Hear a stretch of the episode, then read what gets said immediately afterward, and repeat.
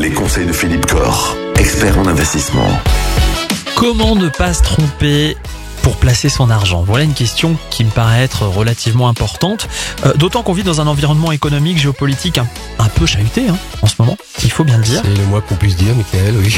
Alors qu'est-ce qu'on fait pour pas se tromper? Environnement très complexe. Aujourd'hui, pour ne pas se tromper, c'est déjà se dire mon investissement, sur quelle durée je le prévois? Est-ce que c'est du court terme ou du long terme? Si je raisonne à long terme, je peux effectivement me dire je vais aller sur des actifs dont la valorisation à long terme est sécurisée par le fait que ce sont des actifs nécessaires à l'humain. Si c'est nécessaire à l'humain, ça aura toujours une valeur. Aujourd'hui, c'est effectivement l'immobilier, c'est la bourse, on en a déjà parlé.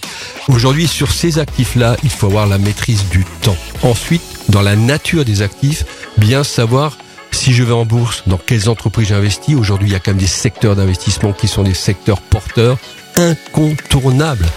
J'en ai déjà parlé un petit peu. Aujourd'hui, l'accès à l'eau potable pour la planète entière, c'est un secteur qui est euh, prioritaire, qui est vraiment nécessaire pour la survie de, l'humain. Donc, ce sont des entreprises qui auront du travail sur les décennies à venir. On a tout ce qui est aujourd'hui sécurité, robotique, l'intelligence artificielle, on en parle beaucoup. Donc, toutes ces entreprises-là sont des, des entreprises qui ont des perspectives de croissance très fortes et qui sont des, des domaines d'activité sur lesquels euh, l'activité est certaine et la croissance est certaine. De même, dans l'immobilier, eh bien, il faudra toujours se loger, avoir un toit. Donc, effectivement, la résidence principale reste effectivement un investissement où à long terme, on sait qu'on sera toujours sur quelque chose de nécessaire à l'humain.